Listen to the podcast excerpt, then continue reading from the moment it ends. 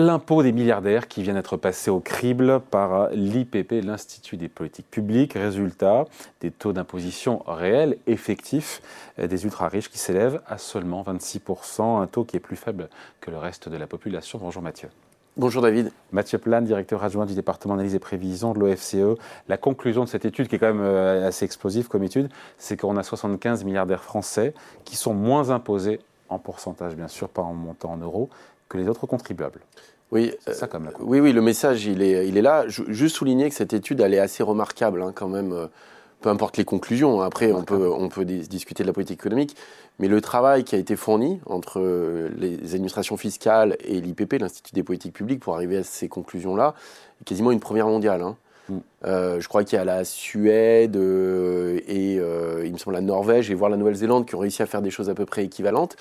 Mais c'est très réalisé à partir de données fournies par le fisc, par. Euh, fisc. Alors, il a fallu réconcilier ce qu'on appelle les appariements, en fait, hein, euh, dans les données, entre les données fiscales hein, issues effectivement des déclarations d'impôt sur revenu, les données ici des déclarations de patrimoine et les liasses fiscales des pour les entreprises, en fait, dans les déclarations euh, d'impôt sur les bénéfices, à réconcilier avec les actionnaires, en fait, parce que c'est cet appariement qui est très difficile. C'est effectivement de retrouver en fait, avoir une, espèce de schéma d'ensemble entre ce qui est du revenu, ce qui est du patrimoine, et dans le patrimoine aussi, la détention des entreprises, qui est mis à part d'habitude. Et c'est là qu'il y a un énorme travail, hein, qu'on ne sous-estime pas, mais qui va être de tracer quelque part l'ensemble des euh, foyers fiscaux jusqu'à rentrer dans les millièmes, millimes, euh, y compris parce qu'on arrive aux 75 milliardaires qui sont identifiés dans ce qu'on appelle les, en fait, les 2 millionièmes euh, si vous voulez, de la population. D'habitude, quand on raisonne sur les distributions, on parle de déciles, mm. voire de centiles, c'est-à-dire qu'on répartit la population en 100. Là, on rentre presque dans le millionième, ce qui est très intéressant. une granularité euh, incroyable. Et ça, c'est incroyable parce que ça repose sur des données fiscales, euh, et donc il n'y a que comme ça qu'on peut le faire. Et surtout, ce qui est intéressant aussi, c'est qu'on voit qu'en général, on va parler du 1% ou du 0,1%, mais en fait, il y a une grande différence dans les ménages qui sont les 1% les plus riches. Et là, on va identifier les 0,001%. Alors on dit, ça peut être un procès contre les milliardaires, mais quand même, c'est intéressant dans la dans la réflexion statistique et l'analyse qui en est faite sur la fiscalité de l'identifier. Ouais. Juste comment on arrive à ce taux faible de 26% de taxation effective des, des milliardaires? Alors, euh, alors c'est un peu technique, hein, mais oui, faut euh, je, vous allez vous accrocher. Euh, en fait, il y a une différence entre le revenu fiscal, et le revenu économique. Le revenu fiscal, c'est ce que nous, nous tous... Voilà, faire simple, si vous voulez, euh, le revenu fiscal, c'est 1000 milliards. En France, c'est ce qu'on déclare comme revenu. Les revenus issus de notre travail, du patrimoine, parce qu'on touche des dividendes ou des loyers, euh, issus de certaines prestations, c'est 1000 milliards. Sauf que le revenu économique de la comptabilité nationale, c'est 1600 milliards. Donc il manque 600 milliards. Mm. Pourquoi? Parce qu'en fait, si vous voulez, quand vous possédez une entreprise, ce qui est le cas de ces milliardaires. Ce qui est le cas de ces milliardaires, et que vous ne vous distribuez pas vos dividendes, en fait, ça n'apparaît pas dans le revenu. Mais il y a un revenu du capital, qui en fait, vous générez des bénéfices. Oui, mais qui est laissé dans l'entreprise. Mais qui apparaît nulle part, en fait, qui est laissé dans l'entreprise, mais il n'apparaît pas dans le revenu fiscal. Et donc, c'est la réconciliation entre le côté fiscal et le côté économique de dire, en fait, qu'est-ce qui se passe si on n'a pas 1000 milliards mais plutôt 1600 milliards, et comment ils se décomposeraient dans la population. Et alors ça change tout, parce que, pour essayer d'être un peu clair, pour en gros 95% de la population, le revenu fiscal et le revenu économique ne changent pas beaucoup. Il y a 10-20% d'écart, euh, vous avez quelques petits patrons, entre guillemets, hein, mais en gros, il y a très peu d'écart. Par contre, si vous prenez les 75 milliardaires, hein, le revenu, le seuil pour entrer là-dedans, fiscal, il est à peu près, je crois, c'est 23 millions d'euros par an de revenu fiscal. Par contre, si vous prenez le revenu économique, c'est plus de 200 millions. Donc vous avez un différentiel de 1 pour 10 entre le revenu économique et le revenu Sauf fiscal. Que ces bénéfices versés par les sociétés, que ces milliardaires contrôlent, eh ben, ne sont pas distribués.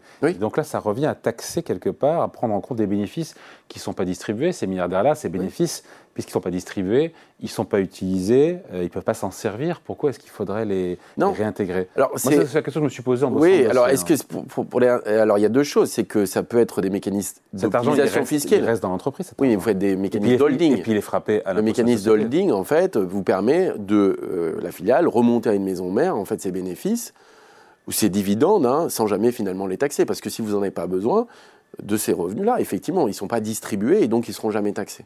Par contre, ils ont une valeur. Vous avez une valeur économique, c'est-à-dire que la valeur patrimoniale de, de, votre entreprise.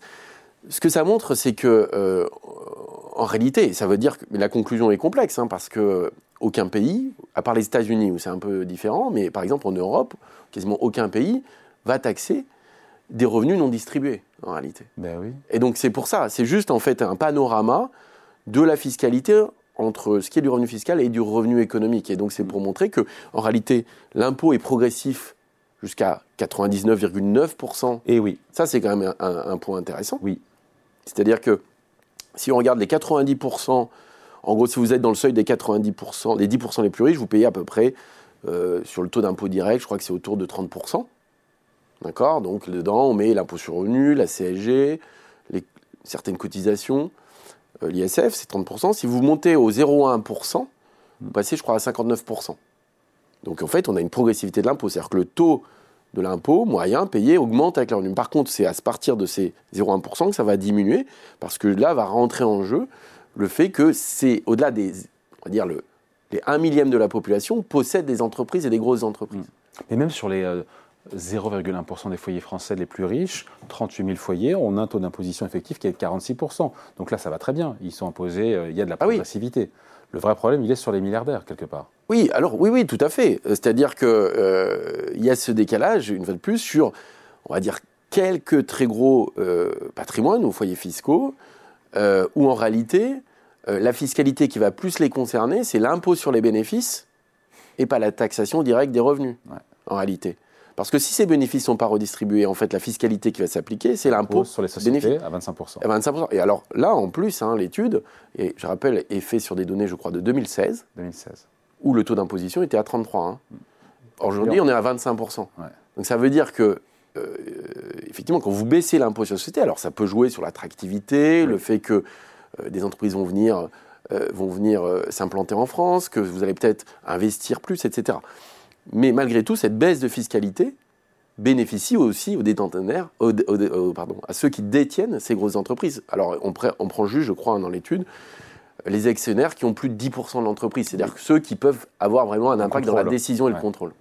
Bon, euh, vous l'avez dit, ce n'est pas un procès, hein, encore une fois, contre, contre les milliardaires. Est-ce que c'est -ce c'est une étude qui est à charge? Est-ce que c'est factuel? Ou est-ce qu'il y a un biais, effectivement, de se dire que taxer les bénéfices non distribués, moi, je trouve que c'est discutable oui, euh, c'est discutable, euh, effectivement, euh, c'est discutable. Parce que l'argent n'est pas dans leur poche. Hein. Oui, oui, oui. et en même temps, le problème, c'est que vous avez une incitation à ne pas les distribuer, du coup. Donc il y, a un problème aussi d'équité fiscale.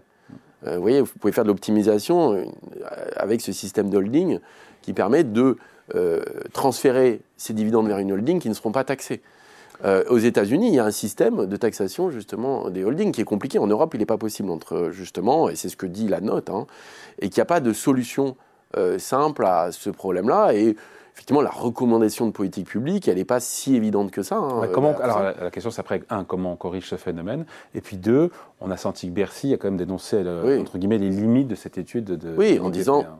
Oui, vous l'avez tout à fait souligné. C'est-à-dire que d'abord, il y a une progressivité de l'impôt jusqu'à 0,1%. Jusqu'à 99,9% des Français, il y a de la progressivité. En gros, pour, euh, oui, c'est ça. Pour, il, y a, il y a une personne sur 1000, en fait, qui serait plus concernée par la dégressivité, alors que les autres sont sur la progressivité. Euh, et Bercy dit, en fait, on ne peut pas taxer des revenus non distribués. Euh, on peut taxer les plus-values mobilières, par exemple, mais on ne taxe pas. Si on est là. Mais par contre, quand, ce qui est quand même intéressant, ça veut dire que quand on baisse la fiscalité du capital, ou la fiscalité des entreprises, même si c'est pour des bonnes raisons, c'est-à-dire d'attractivité ou de compétitivité, euh, ou d'investissement même, en fait, ça a quand même un, effet sur euh, l'équité fiscale. Mmh. Alors, euh, c'est effectivement, c'est ramener à chaque fois au ménage, et pas, on intègre assez peu les comportements d'entreprise là-dedans, mais il y a quand même cet effet-là. Baisse d'impôt qui, en façon, baisse des taux d'imposition, que ce soit l'impôt sur les sociétés ou d'autres, la flat tax, qui a fait rentrer plus plus d'impôts et de recettes fiscales que ce qui était attendu. Oui, il y a bah, cet effet-là aussi, parce que quand vous baissez les, impôts, sur le, sur, notamment sur le, capital, vous avez une incitation à distribuer plus. Exactement. parce que vous avez, vous n'êtes pas taxé à, l'équivalent du barème de l'impôt sur le revenu, et donc votre taux marginal diminue, donc vous versez beaucoup plus de dividendes. Donc, et donc, ça, montre qu'il y a quand même des comportements d'optimisation dans ce cas-là. C'est-à-dire que vous faites des choix d'arbitrage entre distribuer des dividendes ou. Mais le coût pour la collectivité est moindre puisque ça coûte moins cher aux finances publiques. Voilà, mais sauf qu'avec la limite, c'est-à-dire que vous pouvez les baisser au bout d'un moment. Si vous les taxez moins que les revenus du travail, vous avez un petit souci de bouclage quand même. Voilà donc pour cette étude euh, de l'IPP, Institut des, politiques publiques. C'est intéressant comme, comme étude. Hein c'est alors c'est d'abord intéressant, c'est difficile d'en tirer des recommandations de politique publique ou d'économie hein, parce que c'est pas aussi simple. faut pas, enfin je pense qu'il faut pas rentrer dans ce la simplification, enfin, la simplicité du, du schéma effectivement et de la dégressivité. Pardon, c'était compliqué, de la dégressivité au-delà d'un certain seuil et dire qu'il faut taxer beaucoup plus les, les plus riches, même s'il y a quand même un problème d'équité fiscale. Mais le travail euh, sourcé euh, de réconciliation d'ensemble de ces données est quand même quelque chose d'assez exceptionnel sur lesquels on peut discuter. Ça ne veut pas dire, euh, en tout cas, on a cet outil statistique, on a cette analyse-là, qui est quand même une analyse euh, extrêmement intéressante. Allez, merci beaucoup. Explication signée Mathieu Plane, directeur adjoint du département d'analyse et prévision de l'OFCE. Merci. Merci David.